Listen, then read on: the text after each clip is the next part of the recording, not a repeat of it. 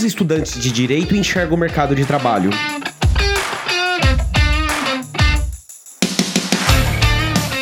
Trabalho para novas advogadas e advogados é cada vez mais amplo. Foi-se o tempo que se formar em direito significava prestar um concurso público, trabalhar em um grande escritório ou ir para o jurídico de uma empresa. Além das opções tradicionais, hoje o jovem advogado pode trabalhar em uma startup, abrir uma legal tech ou ainda atuar no marketing de uma empresa de bens de consumo. A verdade é que as opções são quase infinitas. Nesse contexto, será que os escritórios de advocacia estão atendendo os anseios de carreira dos jovens advogados? Eu sou Leandro Ramos e esse é o Juridicast, o seu podcast de marketing jurídico. Para discutirmos esse assunto interessante e muito importante, eu tenho o prazer de receber no Juridicast o Pedro Galvão, que é acadêmico de Direito, atualmente estagiário numa empresa de consultoria e fundador do Legal Cash Mackenzie. Pedro, seja bem-vindo ao Juridicast. Leandro, muito obrigado pela oportunidade, é uma imensa honra estar aqui. Como você bem disse, eu sou fundador do Legal Cash Mackenzie, eu sou coordenador do Legal Hackers Mackenzie, é uma iniciativa onde a gente explora muito do que a gente vai discutir hoje, que é do mercado, das novas oportunidades de carreira. E claro,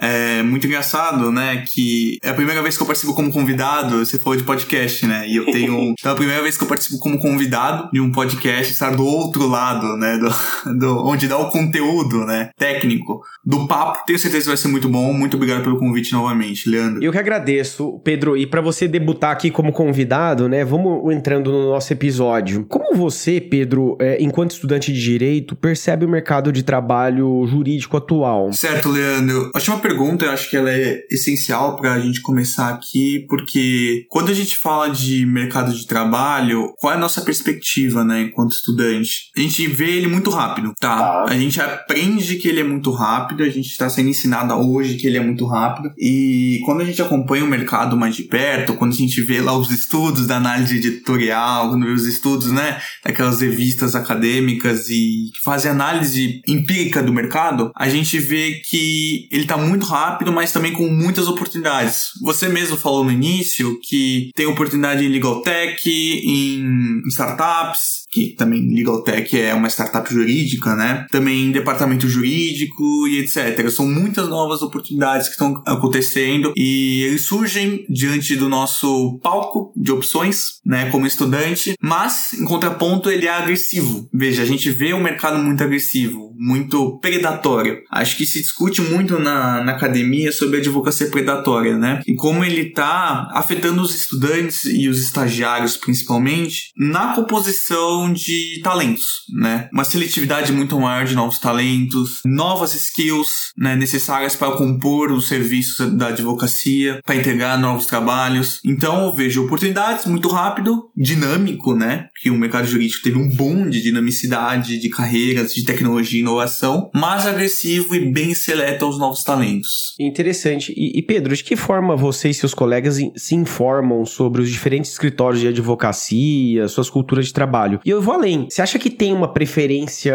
clara por tipos específicos de escritório, como por exemplo, ah, o pessoal prefere mais escritório full service ou boutique, ou ainda escritórios dito especializados? Certo, Leandro. Isso é uma questão de fato que a gente tem na academia e a gente discute isso com perspectiva de carreira, né? E a gente tá. vê que existe sim é, essa diferença entre escritórios full service e, e boutique especializados. Acho que é interessante começar pela essa pergunta, para depois ir para a próxima sua pergunta anterior. Porque, veja, eu, Pedro, particularmente acompanho os escritórios, departamentos jurídicos e outras iniciativas no mercado pelo LinkedIn. Eu acho que vale a gente tá, discutir bem. depois a importância do LinkedIn para o estudante, para ele se destacar com o nome no mercado depois. Mas eu, particularmente, vejo pelo LinkedIn. Porém, eu analisando a minha vivência aqui é, de São Paulo, que está estudando em uma universidade privada, né? Como a gente tinha discutido antes, estudo no Mackenzie, direito no Mackenzie, e eu vejo que isso acontece muito pelo Instagram. E de que forma isso acontece pelo Instagram? Acho que é interessante discutir também, porque além de uma glamorização dos jovens e que ele da ânsia por trabalhar e fazer um mundo diferente, a gente também procura outras formas de ver e acompanhar escritórios,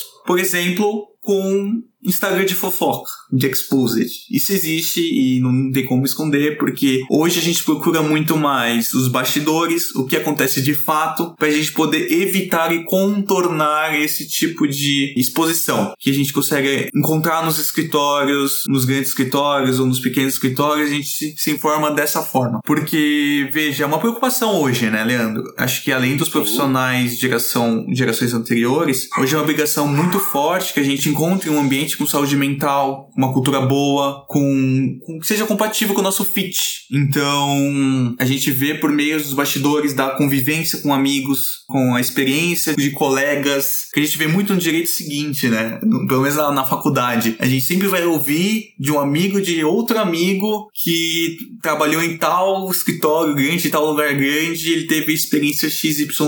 Isso acontece direto. Se você estuda direito, você já escutou isso, tenho certeza. Então a gente começa a se informar por esses meios. E você tinha perguntado também do tipo de escritório, certo? É, o tamanho, o porte, né? É, o tamanho e porte. Com certeza, os grandes full service. Sem especificar nome, é, porque até porque não vivi eles e entendi de fato a dinâmica interna, mas os grandes full service a gente tem ali a preferência e a gente aprende mais na academia que a gente precisa seguir eles. Por quê? Então, eu vejo particularmente e a estrutura aqui paulistana, né? A academia olha com bons olhos esses escritórios porque, primeiro, eles são grandes e ok, acho que isso é um bom motivo. A transações monetárias, o capital eles são muito forte e a gente, a academia gosta dessa hierarquia militarizada, gente tem um sócio que tá ali muitos anos, ele é muito forte no mercado, também seguem os tradicionalismos e formalismos do direito, que é muito forte na academia, a gente ter que seguir, ir de terno, gravata pro escritório, não que eu esteja criticando, você não pode, mas são tipos, né, que são mais agradáveis à academia, é o que a gente aprende nas universidades, né, então eu creio que seja por esta lógica, por esta lógica mais academicista de pensar no, na elite dos escritórios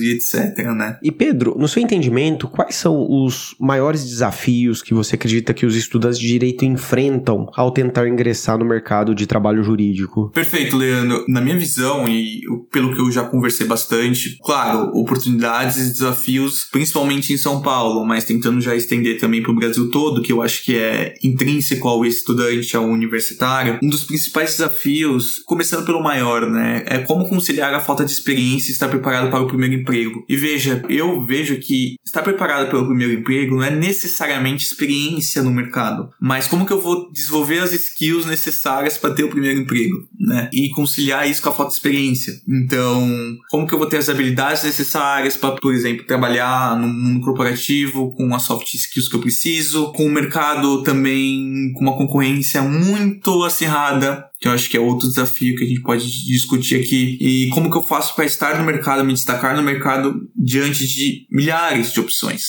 É fato que sabemos que hoje no Brasil existe mais universidades no Brasil do que no mundo, né? Então, isso é uma questão para se pensar. A cada 100 pessoas, uma é advogada. Existem estudos que mostram isso. Então, muitas vezes você vai se deparar. Tem uma vaga, você vê no LinkedIn, que vai para a GUP, por exemplo, é, que trata, o GUP trata muito de, de recrutamento e seleção em massa, e muitos escritórios já aderem por causa dessa viabilidade. Então, a gente pode se deparar em pouco tempo com 2 mil candidatos, né? Isso é muita coisa. Imagina você é, disputando com 2 mil candidatos para uma vaga, né, de emprego. Isso pensando numa vaga de estágio num escritório específico. É, se você for pensar em larga escala, é uma coisa surreal. Então, veja, essa falta de experiência, você vai competir com gente que já tá experiente, com gente que já tá ali no último ano da faculdade, já passou por várias matérias, já tem experiência em algumas empresas ou escritórios. Isso é um grande desafio para tentar ingressar no mercado, né? Mas também acho que vale discutir, Leandro. A gente tem a falta, né? De estudo, não tem experiência em estudo, experiência acadêmica, não tem experiência profissional, mas também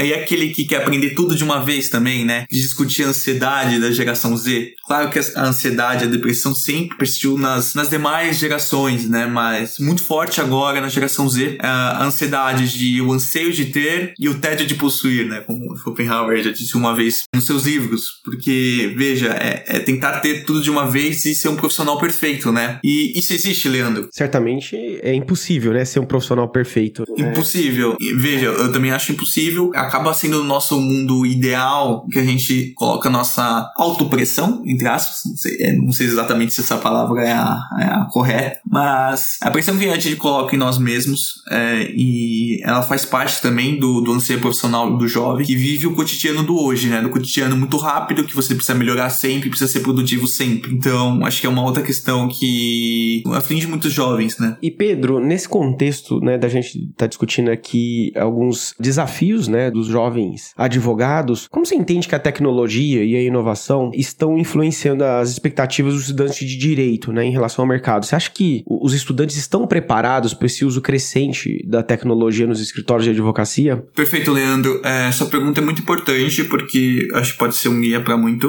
muito estudante que acaba chegando na universidade no primeiro semestre, acabou de sair da escola e o que, que os escritórios de advocacia estão pensando de mim? O que, que eles demandam de mim? Quais são os talentos que eles estão procurando, né? E veja, tem uma discussão aqui que acho que é essencial. O que se espera de um jovem? Que é basicamente isso que é o estágio, né? O que se espera de um jovem iniciando no mercado e que vai trabalhar seis horas por dia e teoricamente vai ter que aprender, considerando que muitos lugares ainda têm requisitos de experiência, de trabalho, vezes tempo de estudo, tempo de faculdade. Eu acho que isso também é uma outra questão que deve ser muito levada a sério no mercado. Mas o que é esperado de um jovem? Se espera, e há de se discutir este mito, conhecimento em tecnologia. Se espera de um jovem que tenha conhecimento em tecnologia. Mas veja, existe um mito que as outras gerações e, os gestores colocam na gente que a gente sabe de tecnologia. E isso não é um fato. Por quê? A gente sabe de redes sociais. A gente nasceu pelas redes sociais. A gente sabe de Instagram, de Facebook. Nossa, não, Facebook já bastante gente não usa mais.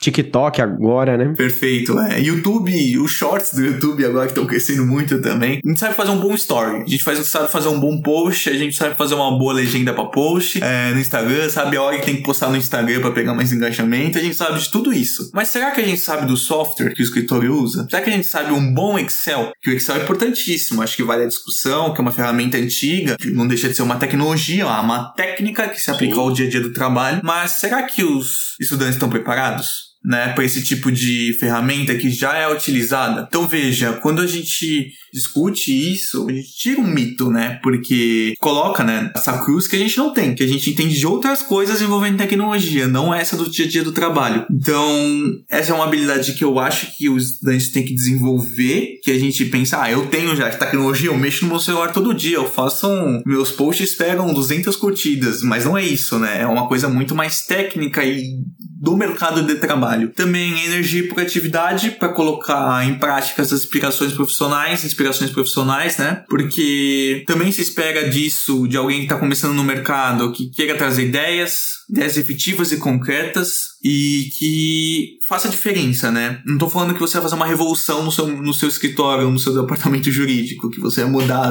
os, pilares da cultura do escritório e para se moldar você. Não, mas trazer boas ideias e coisas, novos ares pro ambiente, né? Pro lugar, pros projetos, etc. Mas, em paralelo com isso, é muito importante que o estagiário entenda que deve ser um bom executor. Além dessas ideias, da criatividade, o capital da criatividade, trazer uma boa execução às suas tarefas. Acho que isso é importantíssimo, porque existem suas tarefas de praxe, suas tarefas e demandas estavam ali no teu no job description. Fazer eles com perfeição e tentar ir além também é, é excelente. Não necessariamente perfeição, como a gente já tinha discutido antes, é, nada é perfeito, ninguém é um profissional perfeito, porém, dar o seu melhor ao que é básico e depois evoluir além disso, né? E Pedro, agora eu gostaria de conversar um pouco sobre eh, diversidade e inclusão, né? No seu entendimento, qual é a importância dos programas de diversidade e inclusão dos escritórios para atração de estudantes que eventualmente queiram trabalhar em um escritório por conta de um, um programa amplo de diversidade, equidade e inclusão. Você acha que isso é um atrativo? Boa, interessante, é, Leandro, porque veja, quando a gente discute diversidade e inclusão, já pensando no jovem, já é mais difícil. Como todo mundo já foi em algum momento, já foi o jovem que começou no mercado e tava com dificuldade de ingressar, né? Então, quando a gente expande isso para outras variáveis, quando você participa de um grupo minoritário socialmente vulnerável, é, isso multiplica. Quando a gente fala de alguém, e tô dando a perspectiva de São Paulo agora, mas acho que toda a realidade geográfica pode ser aplicada, é, quando a gente fala de alguém que mora em Gianópolis, do lado do Mackenzie, por exemplo, de onde eu estudo, e Gianópolis, para quem não sabe, ele é um bairro de elite bem forte de elite, tá? E alguém que mora na periferia, que também estuda no Mackenzie por bolsa, por exemplo, ou no Mackenzie, PUC, FGV, tô pegando aqui as principais aqui de elite em São Paulo, né? É diferente quando você estuda do lado, você tá bem localizado, e quando você estuda duas horas da faculdade. Essas duas horas você consegue estudar inglês, por exemplo, que já é um grande diferencial pro teu currículo. Essas duas horas você pode não só estudar inglês, outras línguas, desenvolver outras habilidades. Então, veja, fica muito mais difícil para aquele que tem um poder aquisitivo menor e esse tipo de programa ele é essencial para você se desenvolver esses talentos que acabam sendo excluídos naturalmente excluídos, né? Porque as pessoas têm oportunidades diferentes e habilidades diferentes porque viveram de acordo com uma classe social, né? Isso é muito importante se discutir porque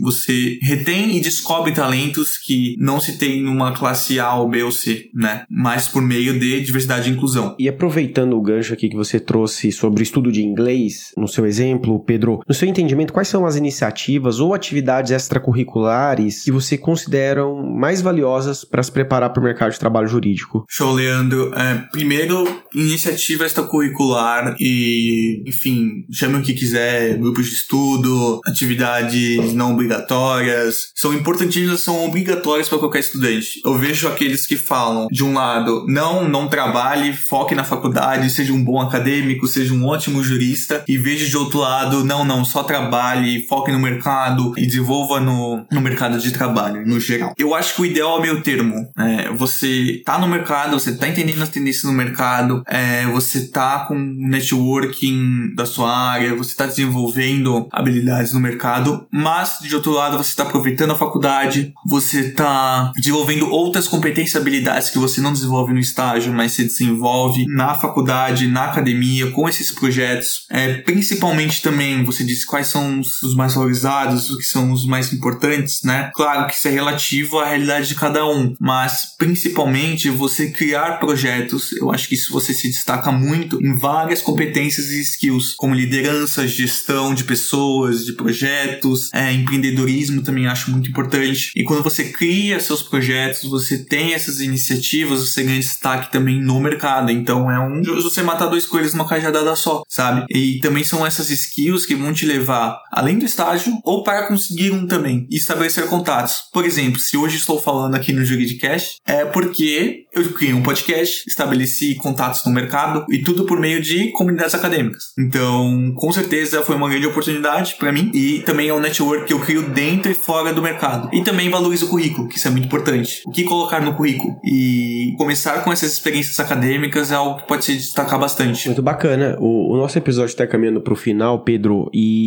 para a gente fechar aqui, que conselhos você daria para as lideranças dos escritórios de advocacia para melhor entender e atender né, as expectativas dos futuros profissionais de direito. Perfeito, Leandro. É, acho que é muito interessante que os escritórios de advocacia eles pensem como estar mais próximo do estudante. Tá. Eles podem estar mais próximos dos estudantes e fazer uma boa relação com eles. Não só os escritórios de advocacia, mas acho que a gente tem que pensar também nos departamentos jurídicos, nas law techs, startups, porque o mercado hoje, por mais que a gente aprenda muito que a gente existe só os escritórios e órgão público ou academia, existe também os departamentos jurídicos, que são muito importantes, que tem uma alta pegada, uma pegada mais gestão, não técnica, mas que também são muito importantes. E essas organizações elas têm que estar próximas próxima de investir o capital criativo, de proporcionar ferramentas de estudo para os estudantes para eles se desenvolverem, é, indicar materiais, estar por dentro do, das novas notícias, do que está acontecendo entre os mais jovens, proporcionar que, veja, permita-me ser polêmico aqui, tá, Leandro? Também é os escritórios proporcionarem que entender que muitos jovens ainda preferem festas universitárias em vez de investir num bom curso. Quer dizer que você precisa deixar de ir nas suas festas que você achar legal você se distrai depois de uma semana inteira de trabalho. Não, mas são escolhas. E se você puder fazer os dois, ótimo, perfeito. Acho que é, é super interessante. Mas os escritórios entendendo essa dinâmica dessa geração Z é super importante. Essas são as dicas que eu daria. Trazer essas oportunidades de ideias, de projetos que a gente tinha discutido antes e extrair do melhor do estagiário que está começando no mercado com novas ideias e aspirações profissionais, né? Muito bom, Pedro. Eu agradeço imensamente sua participação aqui no Juridicast por compartilhar aqui a sua visão e sua experiência. Bom, Leandro, o prazer foi todo meu. Mais uma vez agradeço a oportunidade. Foi muito bom conversar com vocês e trazer essa perspectiva. Conte comigo e se alguém precisar entrar em contato comigo, eu ficaria super feliz para discutir mais, tá? Bacana. E parabéns pelo podcast, Pedro. Muito obrigado, Leandro. Vamos juntos.